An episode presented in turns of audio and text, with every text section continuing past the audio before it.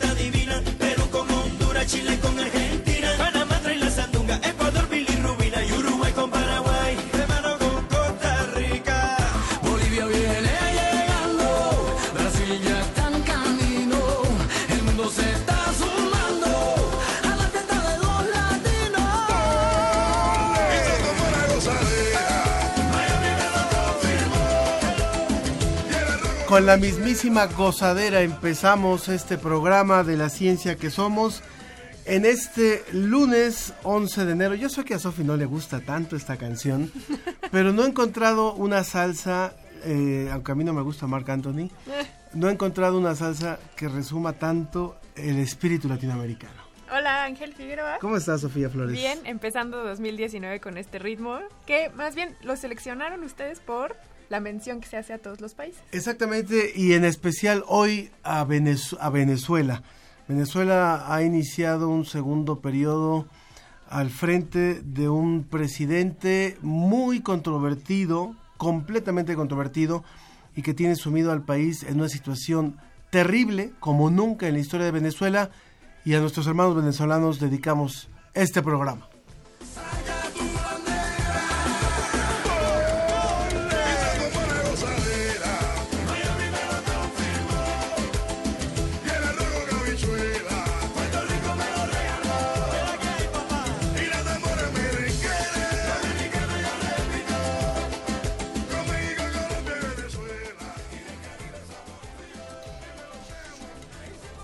El día de hoy tendremos un programa con el que estaremos eh, intentando también eh, dar esta transversalidad latinoamericana, como lo hemos hecho desde el inicio de la ciencia que somos.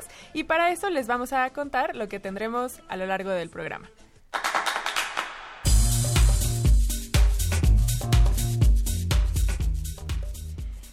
¿A ti te gustan las matemáticas, Ángel? Sí, eh, no soy bueno, pero sí me gusta.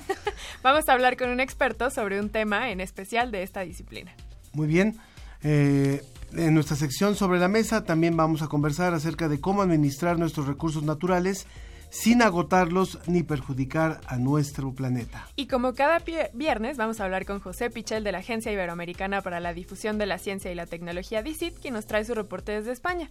Recuerden que el hashtag que vamos a estar manejando el día de hoy es hashtag la ciencia que somos en nuestras redes sociales, Facebook la ciencia que somos y Twitter arroba ciencia que somos. Además, además a lo largo del programa vamos a estar escuchando no a Marc Anthony, sino más bien el soundtrack de la película Roma de Alfonso Cuarón, que bueno, ya como muchos de ustedes saben, ya recibió dos globos de oro a mejor película extranjera y a mejor dirección y está nominado a varios premios más en los premios BAFTA y esperemos que también sea nominado a varios en el en el en las próximas entregas de los Óscares. Pero no sé si a todo el mundo le gusta la película de Roma. A mí me gustaría también tener la opinión y, y quiero preguntarle de una vez a Edgar Gasperín, que es nuestro invitado. ¿A ti te gusta la película de Roma? ¿Ya la viste? Sí, me pareció fantástica. ¿Sí te gustó? Sí, bastante. En- de todo a todo, así, eh, ¿le pones un 10 en general? Sí, un, un, un 10, un 10 completo. Muy bien, a ver, ahora vamos a presentar a nuestro invitado. ¿A ti, Sofía, te gustó Roma? Yo la verdad no la quiero ver, y estoy bien así. No la quieres ver. ¿Por qué razón? Pues he leído muchas eh, crónicas y noticias al respecto y para de lo que va la historia ya tengo con mi vida familiar y con la vida familiar de mucha gente y creo que representa a muchos mexicanos. ¿Y ¿Para qué, ¿Para qué repetir lo que ya me sé? Bueno, vamos a preguntarle al público si está de acuerdo con Sofía. ¿Quién le dice a Sofía que la tiene que ver? A ver, ¿Y invítenme por a qué? verla, ¿Y a quién le dice que no? A ver, eh, nos pueden, No, se porque pueden comunicar con Cuarón, nosotros Cuarón me también. decepcionó cuando vi Gravity. Tiene muchos, tiene muchos errores científicos. Entonces, no, por eso ya, o sea, creo que es un gran cinematógrafo. eh, esta eh, corriente que ya él ha creado, bueno, no ha inventado, pero estas tomas largas son geniales. Pero si vas a hacer una historia con tantos errores científicos, lo siento, Cuarón, me perdiste. Pero Roma, Roma no tiene ciencia, la puedes ver con toda confianza. Pero bueno, vamos a ver qué te dice el público. Se pueden, le pueden decir a Sofía, si veas Roma. no Escríbanos veas en las redes sociales y si quieren específicamente a mí, estoy en Twitter como arroba soflofu, escríbanme a mí para convencerme de que vea Roma. Roma sí, Roma no, ese es un poco el, Hashtag Roma sí. Roma no. En Facebook, La Ciencia que Somos, y en Twitter, Ciencia que Somos. Conectados con Iberoamérica.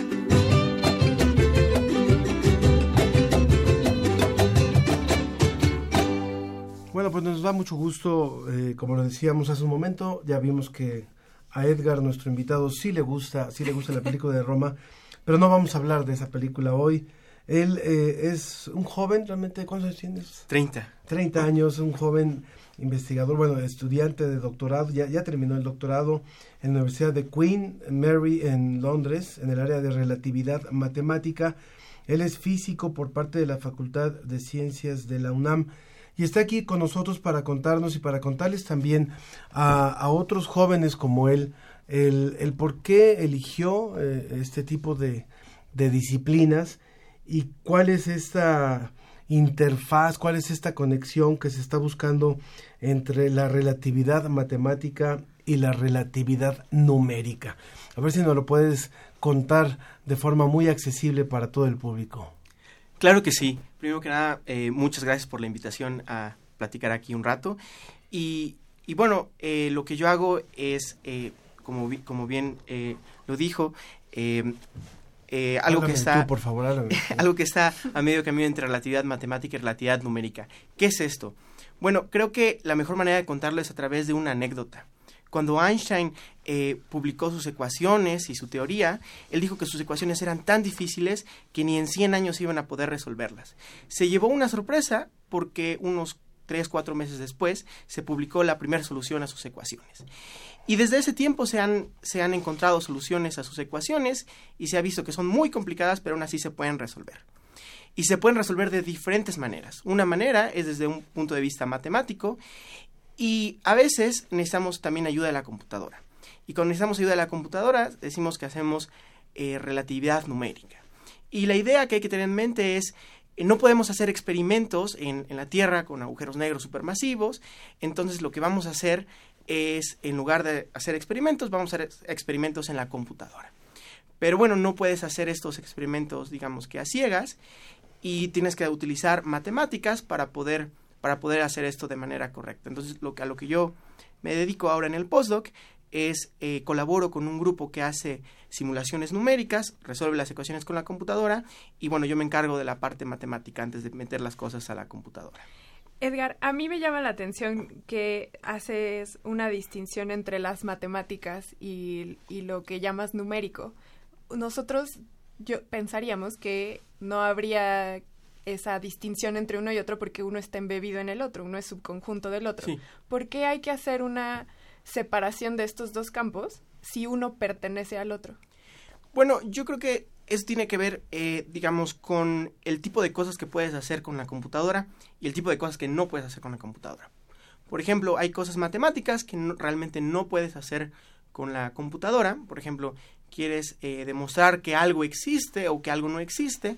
Pues bueno, eso eh, eh, es más difícil con la computadora porque con la computadora eh, eh, haces, haces cuentas, digamos, pensemos en una calculadora, ¿no? Al final van a salir numeritos, pero hay cierto tipo de matemáticas en las cuales no haces no haces números, ¿no? No haces num- numeritos y lo que haces son cosas eh, un poco más abstractas. Entonces, es por esta la, la distinción. Hay cosas que la computadora no puede hacer y, y esa la hacemos nosotros. eh, lo- en matemáticas y las cosas que no podemos hacer nosotros, eh, eh, digamos, a mano, pues se lo dejamos a la computadora.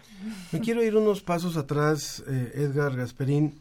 Eh, ¿Sigues allá en, en- en- en Londres, no? No, ahora estoy en Lisboa. Estás en Lisboa ¡Qué ya. increíble! Haciendo. ¡Ay, qué, qué precioso lugar! ¿Qué, qué? Llévame Comiendo contigo. unas buenas sardinas. No, deja eso, los postres, el postre de la casa. Bueno, Delicioso. y pescado, muy buen pescado. Sí, Pero, eh, eh, ¿qué te llevó? eh, quien nos sugirió y quien nos presentó contigo justamente es una, una amiga que está en la Agencia Espacial eh, en México, en la Agencia Espacial Mexicana, que, que, eh, que estudió contigo la prepa. Entonces, eh, me decía, me llamó mucho la atención que siendo que nos conocimos en la prepa, de repente un día me, me lo encuentro convertido en un matemático que está estudiando en Londres y bueno, ahora haciendo este postdoctorado allá en Lisboa. Eh, cuando estabas en la prepa y dado que ayer se habló mucho de los jóvenes en México en particular, aunque este programa se oye no solamente en México, ¿qué te, qué, te empujó a, a ver en las matemáticas una posibilidad de desarrollo profesional, de carrera y que sigas a tus 30 años queriendo entender lo que dijo Einstein y muchas cosas más? Bueno, creo que eh, cuando vamos creciendo empezamos a tener dudas sobre el mundo que nos rodea y hay diferentes maneras de, de explicarlo. Y, y bueno, eh, digamos, hay explicaciones religiosas, hay explicaciones científicas, y de hecho cuando yo era muy niño tenía cierta afinidad hacia las cuestiones religiosas porque era una manera de explicar el mundo, y después fui cambiando al lado científico. Entonces siempre tuve cierta, cierto apetito por entender eh, el mundo, y, y bueno, al final lo que me convenció fue que eh, el, ámbito, el ámbito científico. Aprovechando que Ángel ya se puso aquí romántico, fíjate que de un tiempo para acá, cada vez que me encuentro a un físico y a un matemático les hago esta pregunta y voy a aprovechar y te la voy a hacer a ti. Tú, como físico y que estás literalmente trabajando en el campo de batalla, ¿tú crees que las matemáticas se descubren o se inventan? Yo creo que se inventan, yo creo que las matemáticas son un lenguaje. Yo me atrevería a decir que, digamos, eh, más que una ciencia es un lenguaje. Perfecto, buenísimo. Entonces, tú concretamente, ¿con qué tema estás trabajando en tu postdoctorado ahorita? Bueno, lo que estamos haciendo es eh, eh, ondas gravitacionales. Ahora se ha puesto bastante de moda De con la detección. Y entonces, ¿qué están recopilando información de observatorios, de... De hecho, no, de hecho nuestro trabajo sigue siendo bastante teórico y hasta el momento sigue siendo bastante matemático. Todavía no llegamos a la parte propiamente numérica. Le- les platico más o menos de qué trata esto. Imagínense que hay un lago en el cual avientas una piedra. Entonces avientas una piedra y se van a generar olas y estas olas se van a propagar del centro del lago hasta la orilla del lago. Bueno, pues eh, en esta analogía, eh, el evento de que cae la piedra en el centro del lago sería un evento violento, como por ejemplo la colisión de agujeros negros o algo, algo del estilo. Y bueno, esto genera perturbaciones en el espacio-tiempo, como una especie de olas, que se propagan hasta llegar a la Tierra. Y la Tierra está muy, muy lejos de, de la región central, digamos, en este caso del lago. Estamos casi que en la orilla. Y la orilla del lago es algo que se le conoce en relatividad matemática como eh, infinito nulo. Y, y bueno, ahí es donde se definen eh, eh, propiamente de manera matemática la radiación gravitacional y lo que estamos tratando de hacer es entender eh, las ondas gravitacionales precisamente en infinito. Entonces, como el infinito está involucrado, necesitas cosas, eh, herramientas matemáticas, ¿no? La computadora, pues, eh, pues estás limitado, ¿no? No, no puedes hacer eh, todo lo que quieras y tienes recursos limitados y bueno, llegar a infinito es difícil, tienes que hacer un truco matemático. Pero entonces, si no están utilizando datos reales, que están modelando simulaciones de lo que pudo haber pasado que generó estas ondas gravitacionales. Eh, sí, lo que estamos haciendo es, un experimento numérico. Primero estamos haciendo la parte matemática para ver cómo podemos con la computadora modelar ondas gravitacionales en infinito y sin tener datos reales, datos eh, de observaciones, eh, con la computadora simular uno de estos eventos violentos y ver cómo podemos medir eh, las ondas gravitacionales en infinito. Entonces es un experimento totalmente numérico y eh, totalmente teórico, no tenemos datos, datos reales. Después de, de, de hacer este tipo de cálculos, ¿cuál es el siguiente paso? O sea, ¿cuál sería el siguiente paso? Pues, eh, digamos, cuando, cuando tenemos que, eh, ya sabemos cómo calcular las cosas en infinito, pues ahora sí podemos comparar los resultados numéricos con, con datos reales. De hecho, cuando se de- de- de- detectó este, las ondas gravitacionales, pues se necesitaron em, varias simulaciones numéricas para ver em, eh, cuáles de estos datos reales eh, se acomodaban a los resultados numéricos y a partir, a partir de esos resultados numéricos puedes inferir cosas como la masa o el movimiento de estos, eh, de estos objetos eh, como agujeros negros. ¿Por qué le dirías al público que nos está escuchando en la ciencia que somos? Hoy estamos conversando con Edgar Gasperín. Él es físico por la Facultad de Ciencias de la UNAM. Estudió el doctorado en la Universidad Queen Mary de Londres y ahora hace su postdoctorado en Lisboa. ¿En qué institución? es el Instituto Superior Técnico. Está la Universidad de Lisboa y, digamos, una de las secciones es, eh, es el Instituto Superior Técnico que se encarga del área de ingenierías y ciencias. Bien, ¿por qué, por qué le dirías al público que es importante el, el estudio que están haciendo y quiénes, qué otros eh, estudiantes integran este, este equipo de trabajo? ¿De qué, ¿De qué lugares están ahí? Bueno, eh, yo estoy colaborando con eh, un investigador bastante joven que se acaba de incorporar a, técnico y bueno, tenemos un equipo con un estudiante que está en, en India, eh, eh, otro, un postdoc que está en español que está en, eh, en parece que está está en Reino Unido y bueno, eh, somos un equipo interdisciplinario, ellos hacen la parte numérica, yo hago la parte matemática y, bueno, es importante lo que estamos haciendo eh, porque, eh, digamos, ahora lo que se hace en, en relatividad numérica para calcular cosas en, en, de ondas gravitacionales está muy bien hecho, pero se puede mejorar. Y nosotros estamos tratando de mejorar esto utilizando la definición matemática de cómo se define radiación gravitacional. Y es importante porque de hecho al principio Einstein no sabía si, no estaba seguro si las ondas gravitacionales eran reales. No fue sino hasta que llegó el trabajo de ciertos matemáticos, físicos matemáticos, que se pudo formalizar de manera matemática y precisa eh, la existencia de radiación gravitacional. Ahora, tú estás en el campo de ciencia de frontera porque literalmente es ciencia básica y están empujando uh, hacia allá. ¿Dónde visualizas la investigación en ciencia, en ondas gravitacionales en, a corto plazo, en tres años, cinco años? O sea, ya les dieron el Nobel, ya se comprobó la existencia de las ondas gravitacionales. ¿Qué sigue ahora? Pues creo que ahora se abre una gran ventana para, hacer eh, astronomía. Ahora eh, no solamente podemos observar eh, radiación electromagnética, es decir, luz, también podemos estudiar de manera gravitacional las cosas. Y ahora con la noticia de las ondas de radio que detectaron, ¿tú qué sabes al respecto o qué comentario tienes al respecto? La verdad no estoy muy bien enterado de este punto. Bueno, salió esta semana la noticia de que han detectado ondas gravi eh, perdón, son eh, ondas de radio que vienen del mismo punto del que llevan detectando desde hace varios años y está muy interesante porque parece podría dar indicio de que hay por ahí una galaxia que está emitiendo estas ondas de radio y podría ser evidencia de alguna civilización por ahí. Órales. no, no está increíble. Así es. Ya, por- para finalizar también, eh, una, una pregunta, Edgar, sería, ¿qué te dio la UNAM para lo que estás haciendo ahora? Yo creo que la UNAM lo que me dio fue eh, las ganas y, y garra para poder hacer, hacer las cosas a pesar de las dificultades. En la ciencia siempre te topas con pared, hay cosas que son difíciles y a veces se pueden volver muy eh, frustrantes y creo que lo que te da la Facultad de Ciencias de la UNAM y me imagino cualquier institución en México, como el Politécnico o, alguna otra institución, es esa habilidad para decir, aunque está muy difícil, aunque tengo problemas para resolver esto, eh, voy a seguir echándole ganas hasta resolverlo. ¿La prepa dónde la hiciste? En, eh, yo soy de Orizaba, Veracruz, Ajá. y la hice en eh, un colegio marista. Un colegio marista y después ya viniste aquí a la Facultad de Ciencias de la UNAM. Sí. Pues enhorabuena por este trabajo, mucha suerte con tu postdoctorado. ¿Cuándo, con, ¿cuándo calculas concluir? Eh, en febrero, marzo del 2020. Muy bien. Wow, qué envidia. Edgar Gasperín, físico por la Facultad de Ciencias de la UNAM y que ahorita está haciendo su postdoctorado en Lisboa. Muchas gracias por habernos hablado de este tema tan apasionante como las matemáticas. No, muchísimas gracias por la invitación. Muy bien. Vamos rápidamente a una cápsula que nos envía el equipo de CONACIT a corazón abierto.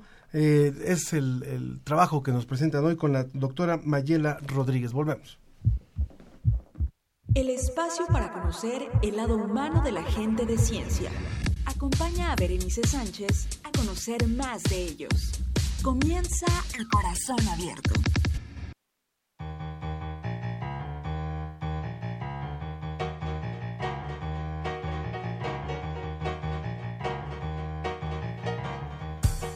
Hola, ¿qué tal? Soy Berenice Sánchez. Bienvenidos a su programa A Corazón Abierto. El día de hoy vamos a platicar con la doctora Mayela Rodríguez, quien es investigadora del Instituto Nacional de Neurología y Neurocirugía. ¿Cómo eras tú de pequeña? ¿Qué te gustaba hacer? ¿Y cómo fue tu primer acercamiento con la ciencia? Híjole, yo de pequeña era una niña súper, súper, súper relajienta. Terrible. Me sacaban por platicona de las clases. Ah, la que siempre tenía sí, periquito. sí. Yo, yo tenía que estar platicando. O sea, de- de hecho nos separaban a mis amigas y a mí de salones porque no podíamos estar juntas porque vivíamos hablando. ¿Y qué te decía tu mamá? Mi mamá es algo muy curioso. Mi mamá decidió que a mí me dejaba tranquila, que era mi responsabilidad, que eran mis tareas, mis exámenes, si me levantaba, si me dormía, era mi responsabilidad y eso fue algo bueno. ¿Cuántos años tenías cuando te dijo, hijita, mira? Yo creo cuando estaba ya en la primaria, Ajá. me dijo, esta es tu tarea, tú sabes a qué hora la haces, tú sabes si la haces, si no la haces, es tu responsabilidad. ¿A qué se dedicaba tu mamá? Mamá en la casa. En la casa. Y a la casa, pero con mi hermana sí estuvo como más pegada. Mi hermana me lleva 13 años. Y ya conmigo fue así, no. o sea, Tú, O sea, tú eres la sabes, pequeña. yo soy la pequeña. No, tú sabes lo que haces. Pero pues aquí llegas con buenas calificaciones y... ¿Y, qué modo. pasaba si no llegabas con buenas calificaciones? Pues sí, me, no me iba muy bien. No, eh, los castigos eran no salir, porque yo era pues, fiestera. Pero, a ver, ¿eras niñas de, dieces? No. No era niña normalita de 8, 9, 10. O sea, no, nunca reprobé, Ajá. pero sí de repente daba el bajón. ¿Y cuál era la materia que te costaba más trabajo en la primaria y secundaria? Pues yo creo que era toda la parte artística, ¿no? Sí, artes y dibujo, yo, yo era fatal. Fatal, fatal, fatal. En cambio, lo que eran matemáticas y eso me gustaba mucho. Esas las hacía yo feliz. Historia me costaba. Voy a memorizarte fechas y yo, no, no, no me hagan eso, todo lo que era ciencias sociales. Pero la verdad es que me fue bien. O sea, la escuela, para mí era, era un gusto ir a la escuela. ¿No? Porque como yo vivía rodeada de adultos, pues la escuela era donde yo iba con mis amigas. Era una escuela de puras mujeres, ¿no? Y con la que estuve desde primaria hasta preparatoria. Y entonces eran mis amigas de toda la vida. Entonces yo decía, vacaciones, no. No, no, yo la escuela es mi lugar. Oye, ¿y por qué decidiste estudiar medicina? ¿Qué fue lo que, que te llamó la atención? Fue curioso porque yo no tenía muy claro qué quería hacer. ¿no? Vengo de una familia de abogados. ¿no? Mi papá y mi hermana son abogados. Entonces todo el mundo juraba que yo me iba a ir al mundo de las leyes, que el cual entendía bastante bien porque yo ayudaba a mi papá a hacer sus escritos. Entonces ya sabía cómo se escribían las cosas y sabía de qué hablaba. Pero cuando estaba yo en secundaria, en tercero de secundaria, mi hermana estaba embarazada, tuvo su bebé y me dice, ¿entras? Dije, ¿por qué no? Entro a la cesárea. Entonces, cuando entré a la cesárea, el médico me, me advirtió, me dijo, si haces un pancho aquí, te desmayas, te dejo ahí, ¿eh? Porque la prioridad es tu hermana y el bebé. Así que... Tú bien valiente, no, yo sí, no, aguanto. Yo entro, yo entro. Y bueno, yo estaba fascinada. O sea, yo ni le hacía caso a mi pobre hermana que estaba en la histeria y yo ¿Pero viendo. qué hacías? Pero a ver, ¿qué es esto? Y yo así a ver cómo, y yo, y entonces me estaban explicando, y yo, oh, no, pues está interesante el quirófano, está interesante lo que hacen, y me encantó. Y dije, no, bueno, pues creo que esta puede ser mi opción. Eh, pues, ¿Y, no, y luego por qué decidiste eh, estudiar el cerebro, especializarte en neurología? Conocí a un neurocirujano, entonces yo me quedaba extra en el internado para entrar con ellos a neurocirugía. Entonces me decía, ¿te vienes a hacer neurocirugía? Y dije, "Mm, no, o sea, me gusta la cirugía, pero prefiero la clínica. Entonces entré al instituto. Y yo siempre que pasaba por el instituto decía yo, aquí voy a estar. O sea, este va a ser mi lugar. Echaste el ojo desde un Sí, principio. de- de- desde, pues, desde que acabé ese examen dije, este es el lugar. ¿Quieres conocer más de este científico mexicano? Escucha la entrevista completa en radioconciencia.mx. Si tienes alguna duda o comentario, escríbeme a berenice.conacitprensa.mx. Esta es una cápsula de Radio Conciencia, una emisora de la Agencia Informativa Conacit para la ciencia que somos Iberoamérica al aire. Producción, Rafa Martínez. Regresamos. Guión y voz, Berenice Sánchez. Y regresamos a la ciencia que somos. Muchas gracias a Conacit por esta colaboración. Y nos vamos a ir a una pausa escuchando uno de los temas del soundtrack de la, de la película Roma. Recuerden, ya tenemos algunos comentarios, todavía no los vamos a leer eh, para, que, para que haya más sobre si Sofía debe o no debe de ver la película de Roma. Hashtag Roma sí, hashtag Roma no. Acuérdense, estamos en Facebook, La Ciencia que Somos, Twitter, arroba Ciencia que Somos, o también me pueden escribir a mi directo para convencerme o decirme, está bien que no quieras ver Roma, estoy en arroba Soflofu. Ya tengo un comentario, pero también me voy a esperar a que leamos todos Muy para bien. que tomemos una decisión. Nos vamos escuchando al que no sabemos si está muerto o no. Pero, Elvis, pero lo, Elvis. lo cierto es que no tenía dinero y se fue con mucho Paul dinero. McCartney también dicen que no saben si está Bueno. muerto. Juan Gabriel, no tengo dinero. de la mano, platicando con mi amor. Y voy recordando cosas serias que me pueden suceder. Pues ya me pregunta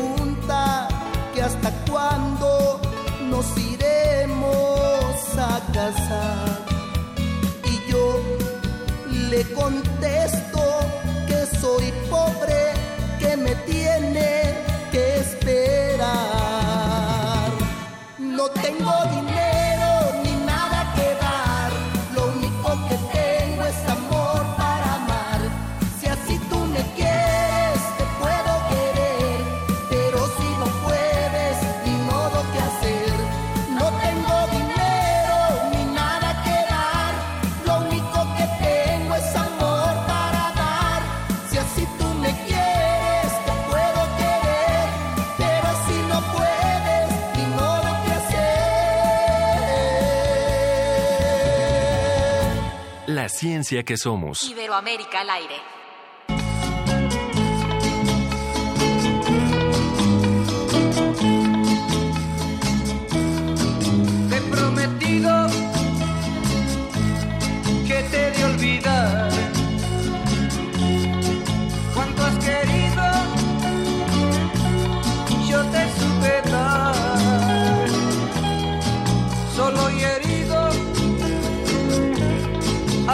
Dejas. Sabiendo que mañana irás con otro al altar.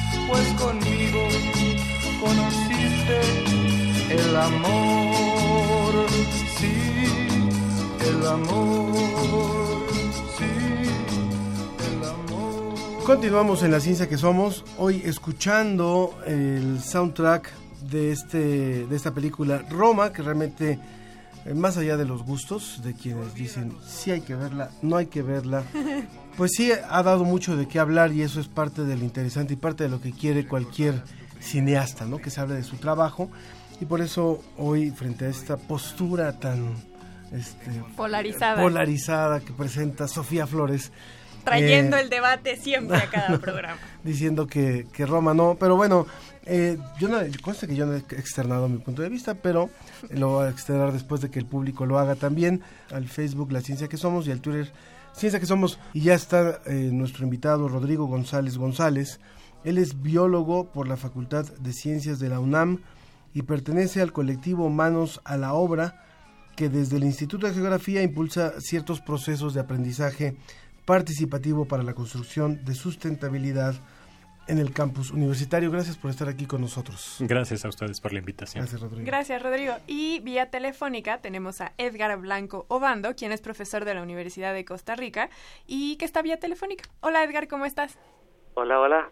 Muchas ¿Qué tal? gracias por estar en contacto con nosotros. De manera que el tema de hoy es sustentabilidad.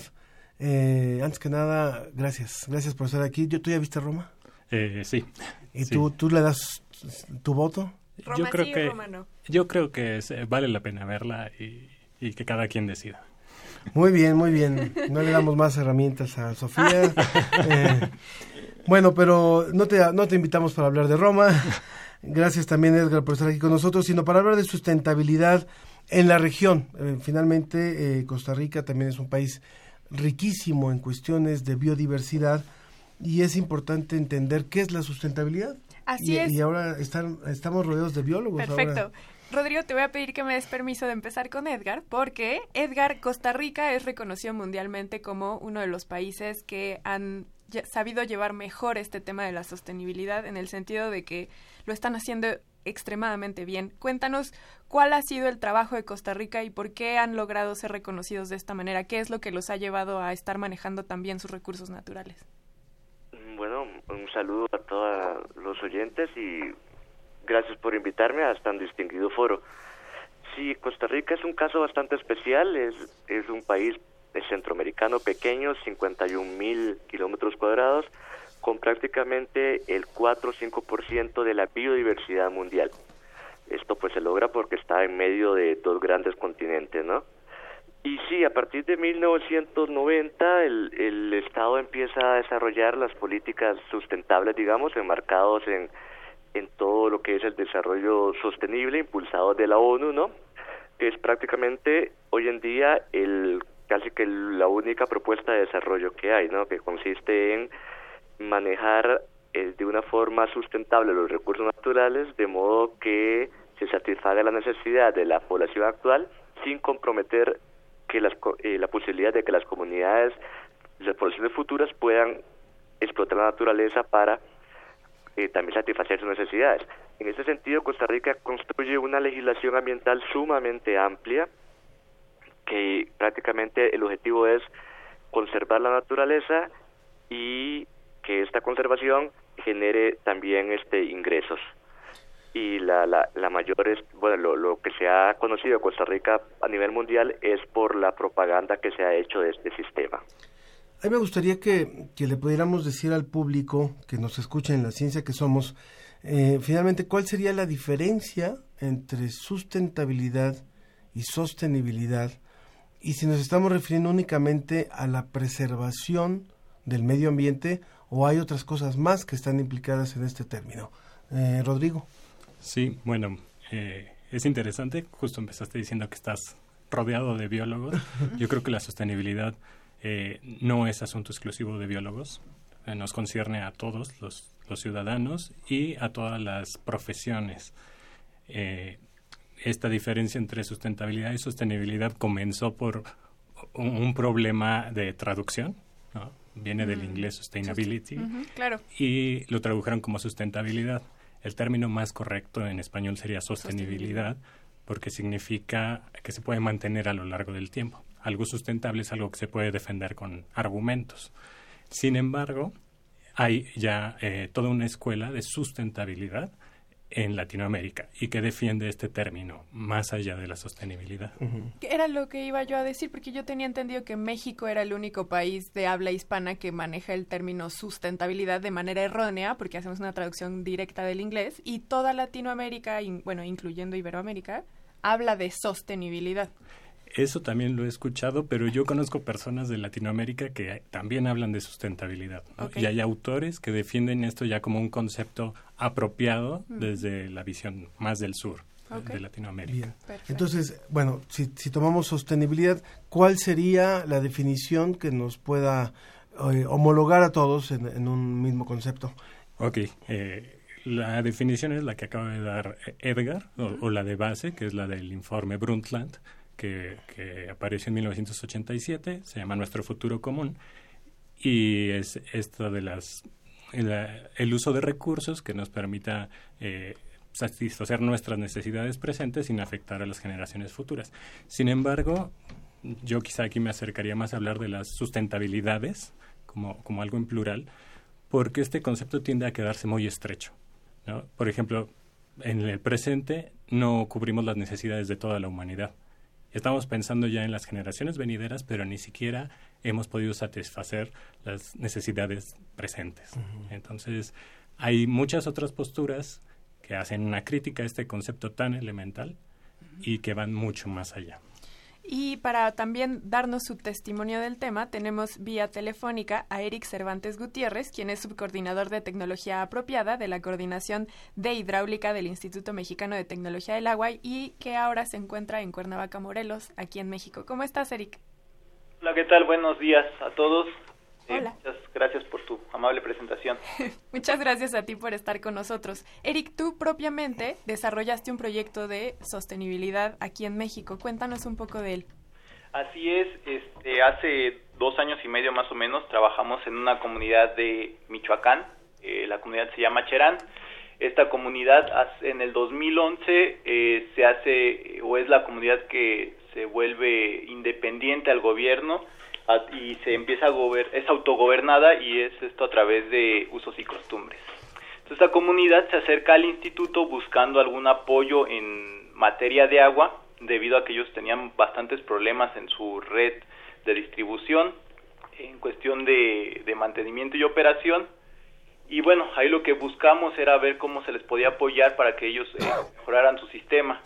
De manera eh, directa no se pudo, entonces se tuvo que eh, pensar en un proyecto eh, eh, sostenible, eh, donde lo que hicimos a base de captación de agua de lluvia, eh, generamos un área de captación, un sistema de almacenamiento, posterior a esto vino un- una línea de conducción de que, que realmente lo que hacía era desde la cúspide de una de una cerrito que ellos tenían de, un- de una montaña pequeña eh, bajarla hacia lo que es la, la población y ahí instalar una planta eh, potabilizadora para embotellar esta agua y que la pudieran vender y esto les generara un recurso que a su vez les diera para el mantenimiento y operación del sistema y las eh, ganancias restantes pues les permitieran invertir en el en su sistema de mejoramiento hacia la red de distribución de agua potable. Entonces es un sistema de captación de agua de lluvia de 20.000 metros cúbicos de almacenamiento. Hasta ahorita lo que tenemos nosotros identificado en la bibliografía y demás, pues es uno de los eh, sistemas más grandes de Latinoamérica para abastecimiento de agua, de consumo humano de agua. Es decir, no solamente les sirve a la comunidad para el, abastecimiento propio, sino que ellos con el excedente eh, obtienen una ganancia económica, ¿es cierto? Así es, eh, el, el- el fin del propósito realmente es que ellos eh, pudieran consumir su misma agua y el- la dimensión permitía que les generara un, sobrante de agua y este lo pudieran vender tanto en la misma comunidad como en comunidades aledañas. Entonces eso les permitió generar eh, un, pues una bolsa económica en la cual ya podían ellos operar el sistema, que, realmente el sistema fuera sostenible, que totalmente se, se, mantuviera y además eh, mejorar ellos su red de agua potable que tienen en la comunidad. Entonces, realmente, de hecho, al final de cuentas también ellos terminaron creando una eh, como una empresa comunitaria que es la que lleva la administración de este sistema. Eh, Volviendo de, de este ejemplo que nos está contando Eric Cervantes, eh, yendo nuevamente hacia hasta Costa Rica, ¿cuáles serían algunos ejemplos, Edgar Blanco, de proyectos de, de esta de este tipo de iniciativas de sustentabilidad o de sostenibilidad en comunidades allá en, en, en tu país? Sí. y eh, otros que conozcas en la región, perdón, allá en Centroamérica. Sí, claro. Eh, prácticamente todos los proyectos que, que, se, que se plantean para, para obtener fondos, pues utilizan el lenguaje este de que es un proyecto sostenible, un proyecto sustentable, pero a nivel general podría decir más bien que Costa Rica ha sido muy exitoso en crear legislación y hacer propaganda de que se conservan, que está muy comprometido, con los recursos naturales y la conservación, con base en que el 30% de la, del territorio prácticamente está bajo algún sistema de protección. pero la realidad es que el país eh, tiene una huella ecológica reversiva, una huella ecológica negativa, y que el nivel de desarrollo general que ha tenido pues está basado en, un- en una en una explotación fuerte los recursos naturales. Eso vendría a contrastar, digamos que la realidad va a contrastar el discurso oficial. Y bueno, el, prácticamente el turismo, que es muy famoso en, en Costa Rica, está basado en una explotación muy intensiva de recursos hídricos y que está atentando contra su continuidad. Por lo tanto, muchas comunidades locales donde donde hay un gran desarrollo turístico están perdiendo su acceso a los recursos hídricos. Eso es muy importante que lo menciones, eh, porque ahora me viene en mente esto que hablas de la región de Costa Rica. Recordar, por ejemplo, Nicaragua, cuando se firma el Tratado de París, el del cambio climático. Nicaragua, aquí al ser de la región, se niega a firmar el tratado por decir que no es lo suficientemente estricto para alcanzar el límite que tenemos de grado y medio, dos grados de temperatura. Eh, Eric, bueno, vamos a, hacer un alto en el camino porque nos vamos a despedir de Eric Cervantes Gutiérrez, que está en Morelos, se tiene que ir, pero Eric, eh, ¿algo con lo que quieras despedirte antes de irte? Pues agradecer la, participación y la invitación ahí a tu programa y pues comentar que bueno en México se está trabajando en varios proyectos con, con esta finalidad no de, de proyectos eh, sostenibles que yo creo que va a ser eh, la tendencia eh, en un futuro hacia hacia los recursos hídricos de, de la forma de cómo trabajar Claro, impresionante lo que lo que ha logrado este proyecto. Recuerdo eh, y resumo muy rápido lo que nos contó Eric. Finalmente, eh, finalmente eh, lo que era un cráter lo convirtieron en un gran almacenador de agua, donde han han logrado y calculan más o menos que han podido capturar hasta 20 millones de litros de agua, lo cual ha sido suficiente allá en Cherán para abastecer a la población, a las comunidades aledañas e incluso para eh, embotellar agua, porque lo- hacen un proceso de, de purificación y, eh, y para vender incluso en comunidades aledañas. La verdad es que es muy interesante que esto esté ocurriendo también aquí en nuestro país, Eric, y felicidades a todo el equipo. gracias y pues feliz año ¿Alguna página donde eh, el público pueda encontrar más información sobre el proyecto de ustedes? la página del IMTA El IMTA es el Instituto Mexicano de Tecnología del Agua Tecnología del Agua. Muy bien. Gracias, Eric Cervantes. gracias a ustedes Muy bien. Y yo quería pre- aprovechar para preguntarte, Rodrigo, una vez que Edgar nos ha hablado que más bien el, el trabajo ha sido en términos de políticas públicas allá en Costa Rica, en el caso de México, ¿qué se necesitaría impulsar? O tú desde tu trinchera, ¿qué es lo que ves que México necesitaría hacer para alcanzar niveles óptimos de decir, tenemos una huella negativa como la tienen allá en Costa Rica? Ok, es una pregunta interesante. Eh, eh, también se ha trabajado en políticas públicas, no al nivel de Costa Rica. Sin embargo, creo que tenemos el mismo problema allá, aquí y alrededor del mundo, y es que se está convirtiendo en un discurso, ¿no? La sustentabilidad eh, se empieza a desdibujar. Es una palabra que ahora se, se usa, usa para en la todo. política. Se usa en la política, se usa en los productos, ¿no? Entonces ahora es un producto sustentable o un producto ecológico y muchas veces no cumple con, con lo que debería de ser, ¿no? Para, para que sea algo sustentable o realmente eh, que no afecte el ambiente y a la sociedad, ¿no? Porque la sustentabilidad tiene estos ejes, no solo el ambiental, sino también el social, Mm. el económico y el político, que es algo que muchas veces no se incorpora ¿no? y hace falta. Entonces yo creo que en México algo en lo que se ha trabajado poco quizá desde el, desde el concepto de sustentabilidad es eh, la comunidad, ¿no? Por ejemplo, la autogestión comunitaria. En el caso de Cherán, es una comunidad que se autogestiona, ¿no? Que se autogobierna y a partir de eso ha logrado tener muy buenos resultados en cuestiones ambientales, ¿no? La tala de bosque disminuyó. Digo, es una pena que Eric ya no nos pueda comentar, ¿no? Ahora están haciendo estos proyectos para eh, almacenar su propia agua. Y tener su disponibilidad de agua. Entonces es mucho trabajo local y comunitario, colaborativo también, ¿no? En- entre distintos niveles, eh, puede ser gobiernos locales, ¿no? Gobiernos eh, estatales, los, los municipios y las comunidades, ¿no? Eh, hay que estar trabajando eh, a niveles interescalar, ¿no? A distintas escalas. Ya no está ahorita Eric, pero sí está el ingeniero Sixto Bonilla, de Campesinos Ecológicos de la Sierra Madre de Chiapas, y que también ha trabajado en un proyecto eh, de cafeticultura orgánica en la reserva de la biosfera El Triunfo. De hecho, tuvimos la oportunidad de probar ese café de gran sabor porque estuvieron exponiéndolo acá en la Ciudad de México. Ingeniero, buenas tardes, buenos días para usted más bien. Hola, buenos días. ¿Qué tal? ¿Cómo les va? Estamos por aquí trabajando. Bienvenido, Chiapas. bienvenido. Estamos terminando la y con, muchas ganas de, pues, de seguir adelante con las actividades que estamos haciendo.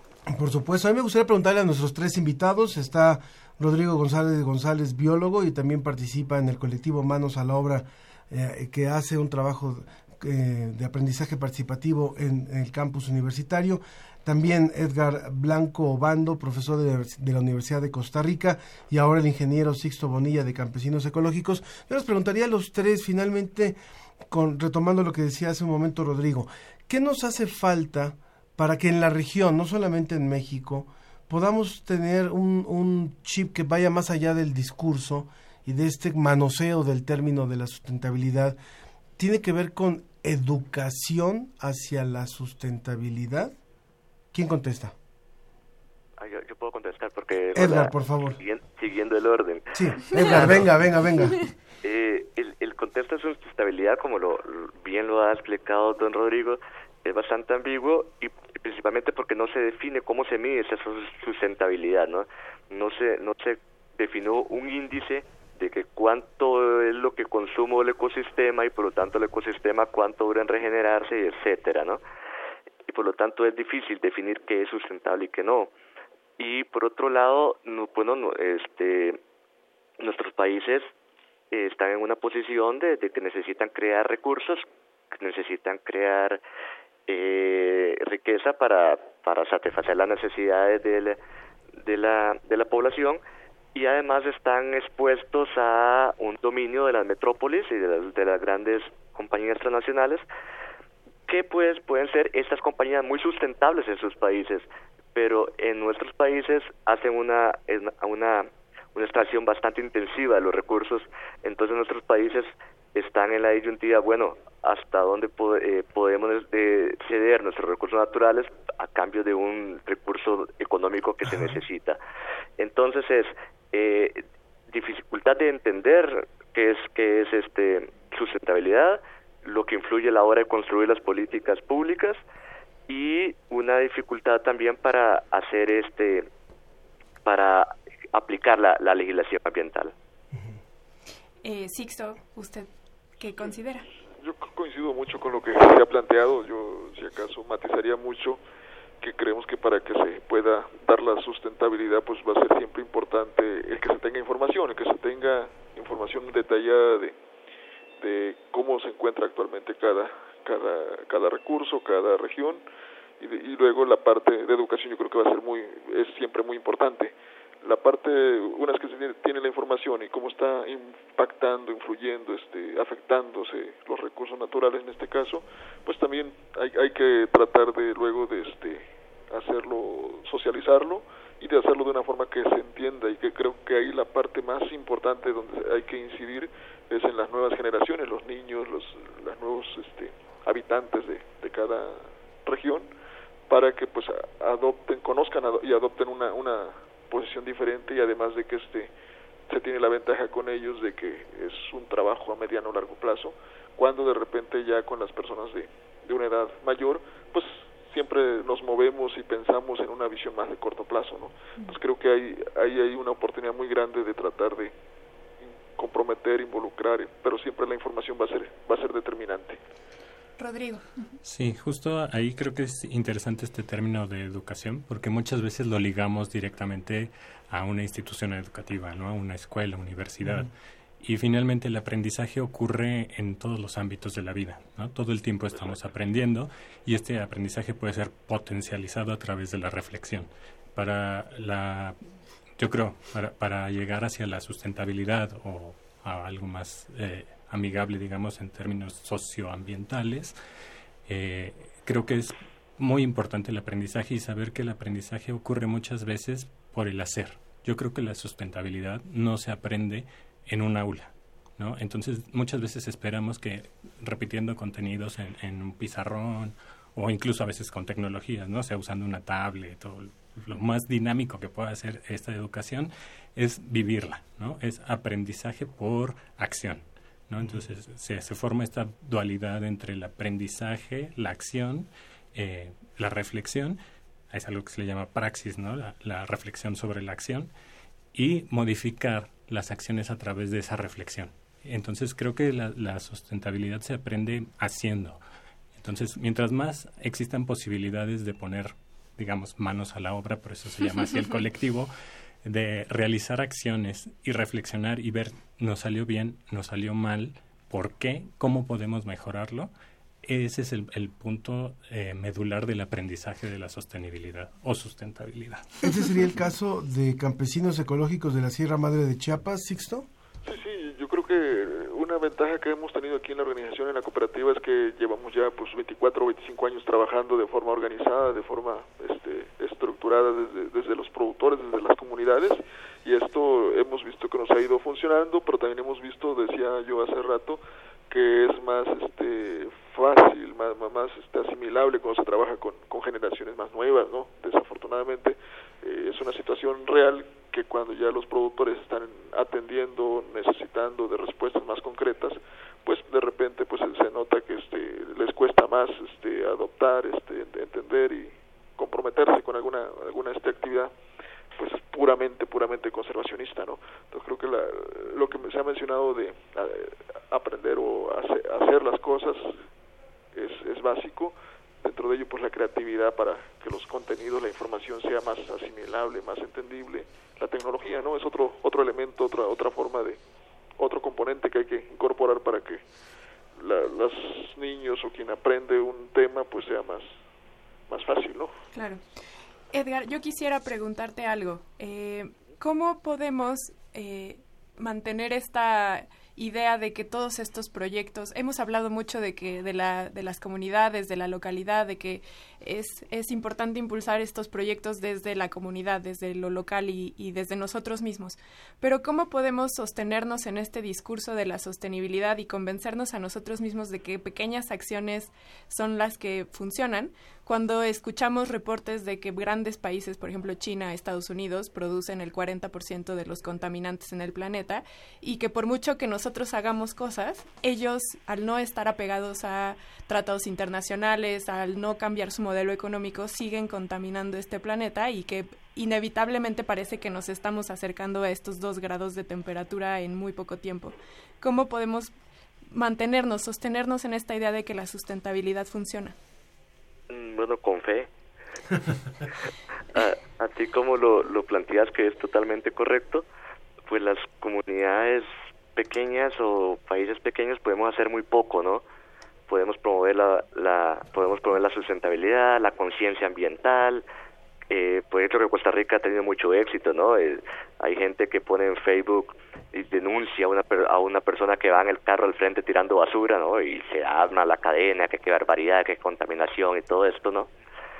Y otra gente que se opone a, a que un hotel eh, eh, cierre, controle de acceso a la playa con base en la sustentabilidad, ¿no? Que dice que al, al, al expulsar a la demás gente y controlar el acceso a la playa está promoviendo el cuidado del medio ambiente.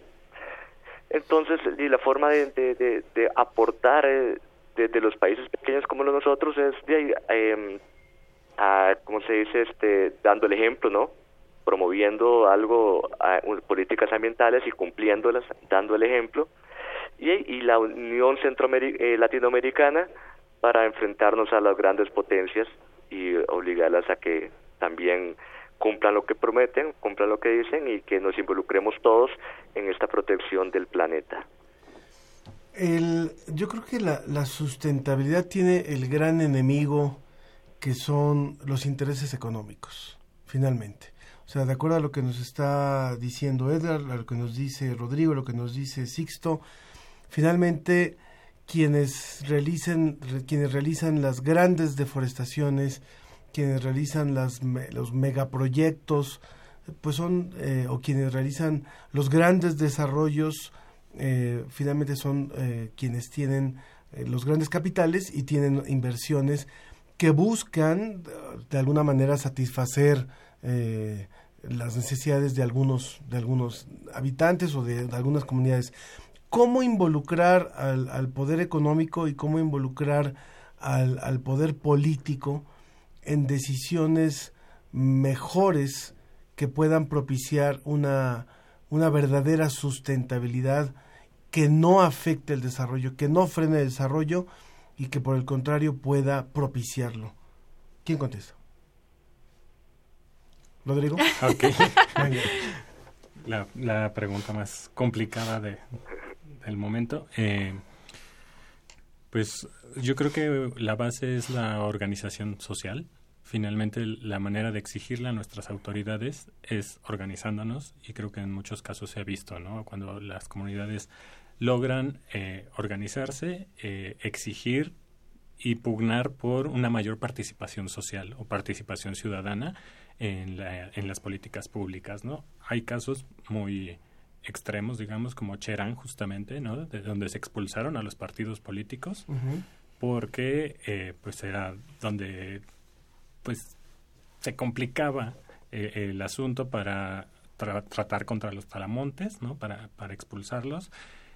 Y es muy extremo, ¿no? Pero hay otros casos como más... eh, Pero que finalmente es uno de los municipios más sustentables del país, ¿no? Así es. Fue de, Ajá. fue de los casos más exitosos. Sin embargo, quizá no a todos nos funcione. Finalmente, Claro. Cherán tiene eh, también esta tradición de autogobierno. ¿no? Muchos pueblos originarios tienen estas tradiciones de autogobierno que, por ejemplo, para los ciudadanos de la Ciudad de México, de Puebla, de Guadalajara, ya nos es ajeno. ¿No? Estamos acostumbrados a que nuestra participación social se reduce a cada tres o seis años ir a votar. Entonces creo que lo que nos urge es organizarnos para mantenernos eh, activos durante todo el tiempo, no solo cada tres o seis años, y exigirle a nuestras autoridades, ¿no? Es mucho trabajo, es ir viendo quiénes tienen eh, el poder o quiénes tienen las facultades, ¿no? En, en el gobierno, ¿no? En la delegación, en la alcaldía, y pues exigir. E- esa es la... Y participar. Participar, eso es básico. Eh, Edgar. Eh, eh, estoy eh, de acuerdo con Rodrigo. El- existen marcos constitucionales, institucionales totalmente consolidados que, que asignan las, los espacios políticos pues para que la- desde la ciudadanía se, se presione a los gobiernos pues para que se haga cumplir eh, el- la voluntad popular y que se apliquen políticas de, de bien común. Y finalmente Sixto. No, completamente de acuerdo. Es, lo que han comentado los compañeros este, es, es fundamental. Y si acaso, este, pues mencionar que la parte económica siempre va a ser muy, muy importante. Entonces tenemos que ir viendo cómo se consensan pues todos estos factores. Y este, sí, yo- generalmente pues este, el componente económico debe ser algo, algo importante. Solamente que hay que tratar de que no, pues que se tenga como todas las previsiones para que, que no por apostarle demasiado a los ingresos que se pretenden obtener, se descuide la parte de la sustentabilidad, ¿no? Así es. Bueno, pues vamos a, les vamos a pedir que por favor cada uno de ustedes vaya cerrando el tema con sus conclusiones finales sobre este tema de la sostenibilidad. Entonces empezamos contigo, Rodrigo. Ok, bueno, eh, yo lo que haría sería invitar al público que nos escucha a tratar de vincularse de nuevo con sus personas cercanas, con su comunidad inmediata, ¿no? Puede ser la escuela, el trabajo, eh, sus vecinos, ¿no? Muchas veces ni siquiera nos hablamos entre vecinos. Y quiero, como estamos en, en la ciencia que somos, eh, dejar este término que es la transdisciplina, que desde la academia se está impulsando y que tiene que ver con eh, esta aceptación, por ejemplo, de otros conocimientos, no solamente del conocimiento científico, sino de los conocimientos tradicionales y de poder trabajar en conjunto distintas disciplinas y personas que no pertenecen a ningún campo disciplinario, ¿no? La señora que, hace las quesadillas, el campesino, etcétera, eh, para construir juntos eh, pues una nueva sociedad. Finalmente abriéndonos a, a estos eh, vínculos humanos y de conocimientos, de distintos conocimientos que pueden ser incorporados para ir mejorando. Muchas gracias, Rodrigo. Eh, Edgar, ¿con qué te despides? Eh, bueno, eh, es importantísimo, ¿no? Tomar como sociedad la conciencia de que dependemos del, del medio ambiente dependemos de la explotación del medio ambiente para satisfacer nuestras necesidades, pero aquella forma en que transformemos el ambiente va a repercutir directamente en nuestro bienestar social. Por lo tanto, es importantísimo tomar conciencia de que vivimos en este ecosistema, no podemos este, dejarlo, no podemos irnos y de la salud que, que, le- que tenga este ecosistema va a depender nuestro bienestar social. Por lo tanto, tomar en cuenta ese tipo de reflexiones a la hora de, de tomar nuestras acciones. Genial. Y finalmente, ingeniero Sixto. Bueno, el caso más que nos, nos este, compete, donde estamos este, trabajando, este, colaborando, pues yo creo que este, en, el, en el campo, en los productos, agroproductos, yo creo que pues hay una gran gama, una gran este, un gran menú, disposición de diferentes productos. Entonces creo que también el, consumidor hacia adelante va a ser una, una entidad muy muy relevante y que con su poder de compra pues va a estar pudiendo este elegir aquellos proyectos que sean más integrados, más más equitativos, más más este, sostenibles y es- esto va a ayudar mucho a cooperativas, a empresas, a productores, a comunidades para que se tenga pues un, mejor resultado en el tiempo, ¿no? A lo mejor una, una forma también de participación que es un poquito menos, menos este, ágil, pero sí es importante o menos fuerte, es la compra de los productos orgánicos eh, o, la, o la- la compra de los productos de estas comunidades, ¿no? O sea, creo que el, el hacer un consumo de los productos locales o en el caso, por ejemplo, de, de estos productos que hacen campesinos ecológicos o diferentes productores, caso Tienda UNAM, por ejemplo, que ahí hay un, un, un- un espacio importante donde se venden ese tipo de productos, pues creo que son eh, contribuimos al consumirlos y aparte son de muy buena calidad Muy bien. en general. Agradecemos a todos Rodrigo González González, biólogo de la Facultad de Ciencias y perteneciente al colectivo Manos a la Obra, de que desde el Instituto de Geografía hacen una labor importante. Muchas gracias, Rodrigo. Gracias a ustedes por la invitación. Edgar Blanco Obando, profesor de la Universidad de Costa Rica, le agradecemos mucho por haberse conectado y enhorabuena por el trabajo que están haciendo. Ha sido muy placentero el espacio, muchas gracias por invitarme y muy contento de aportar. Muchas gracias. Y al ingeniero Sixto Bonilla de Campesinos Ecológicos de la Sierra Madre de Chiapas, que está allá en Chiapas, muchas gracias. Muchas gracias, igual siempre para servirles un saludo a todos por ahí. Un cafecito, ingeniero. Pronto, muy pronto. Muy bien, bueno. Y, y vamos rápidamente un poquito de música. Vamos a escuchar algo de Angélica María. Cuando, Cuando me enamoro. Y que no me han visto jamás llorando. Dicen que estando lejos también se añora, pero no saben que,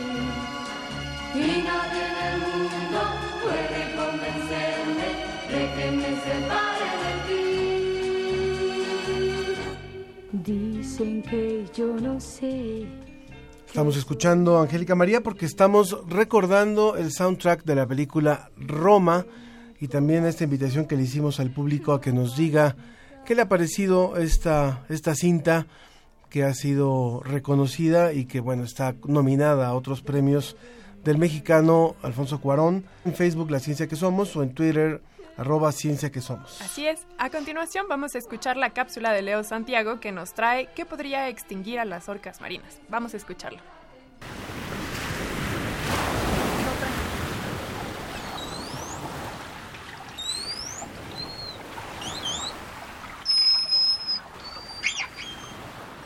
Imaginen que estamos en las costas de Brasil. Un par de orcas se acercan al barco y nos bañan de agua mientras navegan a la par de nuestra pequeña nave. Mientras esto sucede, veamos cómo las orcas se alimentan de otros peces. Son quizá las mamíferas depredadoras, dicen algunos científicos. Mientras las observamos, nos percatamos que tienen pequeñas manchas negras. Se trata del químico BPC, bifenilos policlorados. Prohibido en el mundo por contaminar el medio ambiente, especialmente el de estos mamíferos. Las orcas de Brasil, California, Japón, Estrecho de Gibraltar y Reino Unido se encuentran en peligro de desaparecer gracias a este químico de acuerdo a un informe publicado en la revista Science. El bifenilo policlorado es un compuesto químico que combina cloro, carbón e hidrógeno. Se considera uno de los 12 contaminantes más nocivos en el ser humano. Imagínense lo que hace en las orcas. Se comenzaron a producir en los años 20 y adivinen qué compañía inició su industrialización en 1929.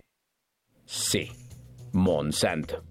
Se usan en sistemas de refrigeración, pinturas, selladores o en transformadores, entre muchas posibles aplicaciones.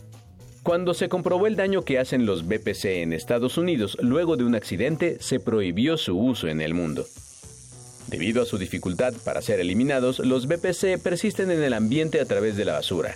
De ahí se filtran a las aguas de ríos y mares. Una vez en el mar son consumidos por la cadena trófica con el depredador primario, o sea, las orcas, y de ahí en adelante hasta llegar al humano. Estas orcas que tenemos a la vista podrían estar contaminadas con BPC.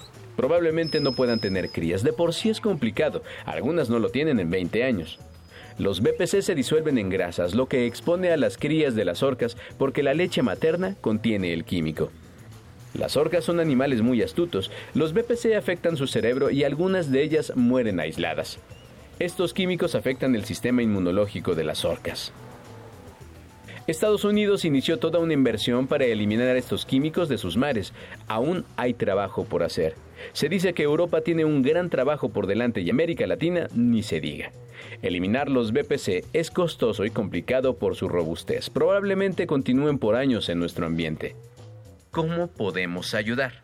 Hay una forma en la que podríamos disminuir el problema a través de otros factores que contribuyen a que las orcas sean vulnerables. Por ejemplo, evitando el ruido en el mar, influyendo en el cambio de hábitat.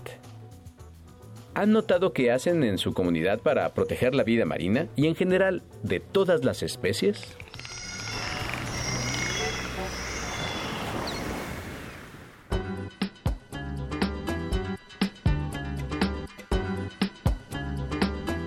Continuamos en la ciencia que somos.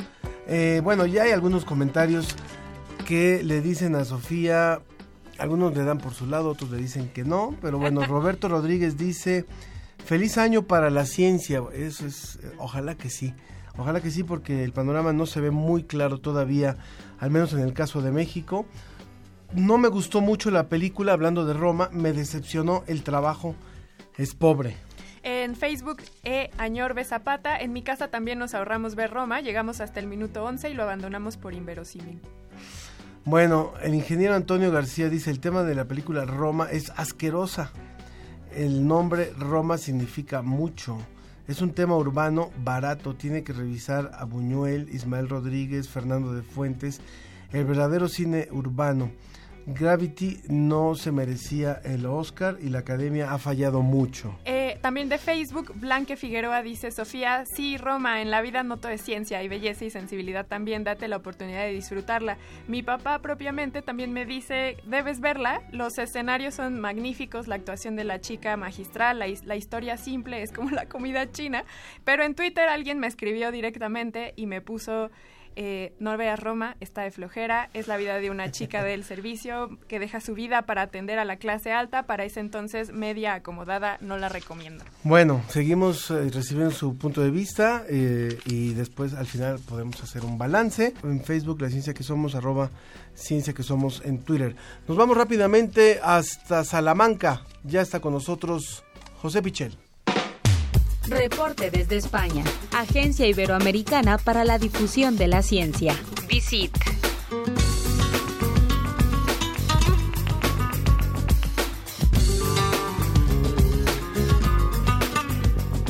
Querido José, es un gusto saludarte y darte la bienvenida en este primer programa en el que te, te escuchamos en vivo en la ciencia que somos. Un, un abrazo hasta allá.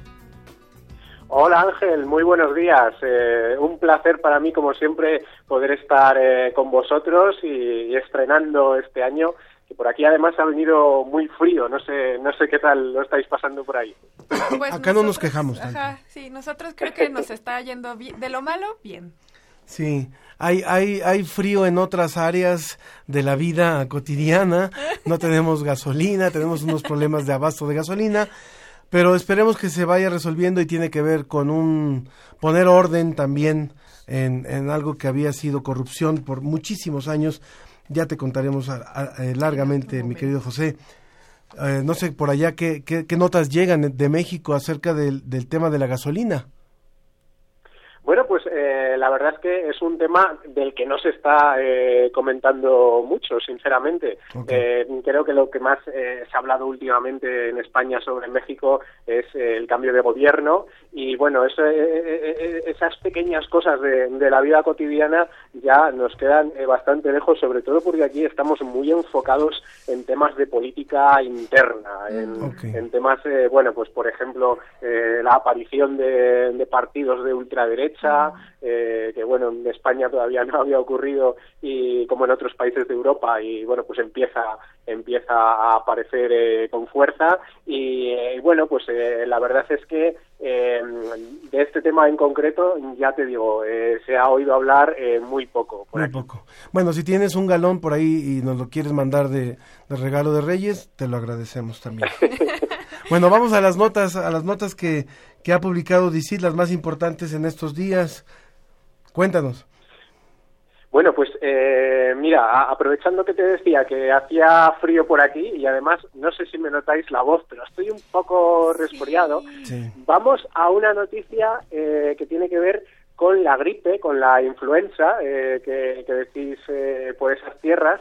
Eh, y es que me parece un, tema muy interesante. Resulta que es eh, una investigación de científicos de Estados Unidos en Nicaragua. Se ha hecho con población de Nicaragua y es sobre que el microbioma respiratorio puede influir en la posibilidad de tener gripe. ¿Qué es el microbioma? Bueno, pues es el conjunto de los microbios que tenemos, en este caso, en las vías respiratorias, que es eh, el centro de, de este trabajo. Igual que llamamos genoma al conjunto de genes, bueno, pues en este caso el microbioma es el conjunto de microorganismos que conviven con nosotros en las vías respiratorias en este caso. Eh, ¿Qué han descubierto eh, los científicos? Bueno, pues han visto que puede haber una relación entre el tipo de microbios que tenemos en las vías respiratorias y la posibilidad mayor o menor de eh, sufrir la gripe, de sufrir la, influenza. Entonces, eh, bueno, pues esto evidentemente resulta muy interesante. Ellos han llegado a clasificar hasta cinco tipos diferentes de microbioma y en concreto uno de ellos eh, parece que, se relaciona de una manera diferente con los virus de la gripe, de tal forma que eh, la gente que tiene la suerte de tener ese microbioma, bueno, pues eh, contrae mucho menos la enfermedad. Y es curioso porque, eh, bueno, mm, la gripe suele atacar eh, mucho pues a bebés, a niños pequeños, y en este caso precisamente ese microbioma eh, está menos presente en la población infantil. Eh, claro, los investigadores no quieren decir que sea ese, eh, bueno, pues el único factor importante a la hora de, de tener la enfermedad o no tenerla, pero dice que bueno que puede estar relacionado, ¿no? A lo mejor bueno pues tener en nuestras vías respiratorias, en nuestra nariz, en nuestra garganta un tipo específico de bacterias y de microorganismos, eh, bueno pues a lo mejor nos puede proteger de eh, tener eh, la gripe o, o de que mm, bueno la pasemos de una forma eh, más fuerte, menos fuerte, ¿no? Con lo cual bueno pues me parece eh, un tema muy curioso y muy interesante. Y que además la evidencia también apunta que para este microbioma respiratorio el tener mascotas ayuda mucho. Entonces los que tienen perros o gatos también están con- eh, constantemente reforzando este microbioma, lo están como actualizando y también ayuda mucho para prevenir enfermedades respiratorias. Está increíble esta noticia, José. ¿Te parece si pasamos ahora a hablar de judíos? Sí, eh, mira, eh, esto a mí me gusta mucho la historia de la ciencia, ¿no? Y sobre todo cuando la ciencia nos puede explicar cosas de la historia que, que desconocemos. Y este es el caso. Eh, vosotros sabéis que en el año 1492, cuando Cristóbal Colón descubrió América, en España estaban pasando otras muchas cosas. Y una de las cosas que pasó es la expulsión de los judíos del territorio de, de España, ordenada por los reyes católicos. Em, claro, eh, se les dio dos opciones a, a la población judía. O se iban de España o se convertían al cristianismo. Bueno, muchos de ellos se fueron y es lo que hoy conocemos como judíos sefardíes. Y muchos de ellos eh, todavía hay una gran población en Israel, hay en otros países eh, como Turquía, Francia, eh, bueno, pues eh, cientos de miles de descendientes directos de esa población y muchos de ellos todavía hablan español y hablan una, una versión de español, eh, bueno, pues muy antigua de, de aquella época, de- del siglo XV. Es un tema, bueno, sociológicamente es muy interesante. Pero es que entre los entre los que eh, digamos que se convirtieron al cristianismo para poder quedarse en España, eh, no se sabe muy bien cuál es el número, pero parece que fue unos 200.000, que para la población de la época, bueno, pues era una población eh, bastante importante. Eh, digamos que tenían, a pesar de haberse convertido al cristianismo, algunas restricciones. Una de esas restricciones era que no podían viajar a América. Es decir, se, se- tenían que quedar en la península ibérica no podían embarcarse hacia el nuevo mundo. Eh, pero ahora un estudio, un estudio muy amplio eh, de ADN eh, realizado en, en la población latinoamericana, en concreto, eh, bueno, pues eh, son cinco países, entre ellos eh, México, eh, son Brasil, Chile, Colombia, México y Perú en concreto. Eh, se ha hecho un estudio genético de la población con fines muy diversos, eh, enfocados a la salud, por ejemplo, a la posibilidad de, de tener eh, unas u otras enfermedades, y se ha hecho una gran base de datos llamada Cal- Candela. Bueno, pues eh, entre los muchos datos que se pueden extraer de esa información eh, genética de más de 6.000 personas, eh, al compararla con eh, otros análisis genéticos hechos en otras poblaciones del mundo, resulta que los investigadores han visto eh, una gran semejanza entre eh, los genes de la población, esa población judía sefardí, los que se fueron de España, y genes de la población latinoamericana. Y claro, esto ha llamado mucho la atención porque se supone que esos judíos nunca viajaron a América o no podían hacerlo. Sin embargo, parece ser que hasta la cuarta parte de la población de Latinoamérica tiene algún rasgo que la emparenta con esa eh, población judía. ¿Qué quiere decir esto? parte. Pues que en realidad, sí, sí, una cuarta parte tiene algún, al- au- aunque sea mínimamente, algún rastro en sus genes relacionado eh, con esa población eh, sefardí. Bueno, pues eh, claro, esto lo que quiere decir es una revelación histórica que no aparece en los documentos de la época. Eh, resulta que eh, han tenido, en aquel momento, tuvieron que viajar eh, muchísima población judía convertida ya al cristianismo, tuvieron que viajar a América y eso, bueno, pues parece que en principio era desconocido porque no estaba permitido. Probablemente lo hicieron, eh, bueno, pues ocultando su identidad, ocultando sus raíces o también es posible que bueno que esa prohibición no fuera tan férrea como eh, en principio parecía. Estaba prohibido pero bueno ya sabéis que hay muchas cosas prohibidas eh, que al final eh, bueno pues se hacen no se, se llevan a cabo. Bueno pues parece ser que hubo una gran emigración desde España hacia América de esa población eh, judía eh, convertida ya al cristianismo en los siglos XVI y XVII, porque esto también es importante, es decir, eh, saben los investigadores que se trata de eh, bueno pues eh, antepasados de, de esa época. No se trata de población actual que, que ya en el siglo XX o en el siglo XXI haya podido emigrar o haya podido viajar no sino que se trata eh, bueno pues de esas raíces que les emparentan con otros judíos que es esa población sefardí que está dispersa por el mundo. Entonces no solamente se confirma esta migración, sino también que eran bastante fogosos, digamos. ¿No? bueno, vamos a la última nota, José. Vamos a la última nota para porque nos queda un minutito más sobre esto de la Fundación del Español Urgente. Cuéntanos.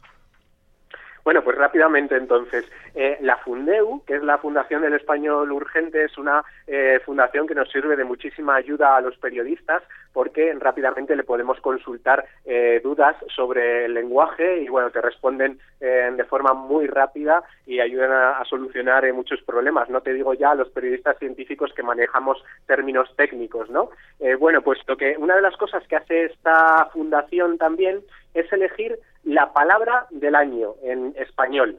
eh, cada año. Entonces han dicho que de 2018, que acaba de pasar, la palabra del año es microplástico. Claro, esto nos remite a la actualidad. Siempre que eligen alguna palabra del año, es porque ha tenido un protagonismo especial ese año. Han elegido selfie o refugiado en, en años pasados. ¿Por qué es de actualidad esta palabra? Bueno, porque nos remite evidentemente a un gran problema medioambiental que tenemos en la actualidad, que esa mm, bueno diseminación de plástico que tenemos por todo el planeta y en concreto microplásticos, es decir, eh, cuando el plástico ya se disuelve y hay trocitos muy pequeños dispersos en las playas, en el agua, eh, se encuentran los animales incluso y bueno, se ha convertido en un gran problema medioambiental que, eh, bueno, pues la Fundeo que ha habido en este caso destacar también eh, a través de esa elección de la palabra microplástico como la palabra del año. La Fundeo entonces es la Fundación del Español Urgente, así se Eso llama, es. la Fundación del, la Fundación del Español Urgente. 2018 la palabra del año microplástico, en años anteriores populismo, refugiado o selfie han sido algunas de las palabras del año, digamos, eh, pero la del 2018 microplástico. Vaya.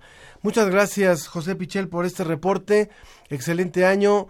Tómate un tequila, allá ya es, allá ya es hora oficial, acá todavía vamos a desayunar casi. Sí, por aquí ya es de noche. Pero tómate un tequila y que te mejores para el próximo viernes. Muy bien, Bueno, y muchísimas la gracias y que semana, tengáis pues. muy buen fin de semana. Bueno, claro que sí. Muchas gracias, José Pichel, de la Agencia Iberoamericana para la Difusión de la Ciencia y la Tecnología de Un abrazo. Un abrazo. Tenemos algunos comentarios que nos escriben en redes sociales. Lil Morado nos dice, excelente programa, a mí me gustó, hashtag Roma Cuarón, me llevó, a esa, me llevó a esa época la actriz extraordinaria, es mexicana, les guste o no.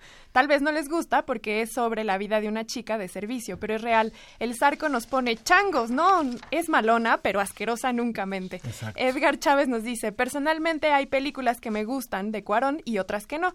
Roma para mí está en el justo medio, es buena, pero no tanto como para que el gobierno la arrope tanto. La historia está bien, lo que le, le aburre a algunos y le choca a otros es el estilo. Claro, cada quien va a buscar implicaciones según su bando político. Para unos es un homenaje al racismo, para otros es de el izquierdismo que posee. Pero la película en sí no está mal. Se puede ver la edición y producción que son correctas. Tampoco es que sea la gran superproducción. Y Enrique Silva nos manda saludos a todos. Nos dice que a él no le llama la atención ver la película. Cree que, cree que es del año de la canica, como nosotros los pobres y ustedes los ricos. Y Pepe el Toro hubieran ganado ahora hasta el Oscar. Y dice que no vean Roma. Y respecto a la gasolina, dice que compren las gasolina en las gasolineras que no son de Pemex. Estas gasolineras traerán su gasolina. No es de Pemex, sino hay es que también la compraron a los guachicoleros. Y finalmente, Fernando Valadez, otra forma de enriquecer el microbioma respiratorio es tragar la flema, tragar la flema en vez de expulsarla. De hecho, Bueno. están creando vacunas con flema.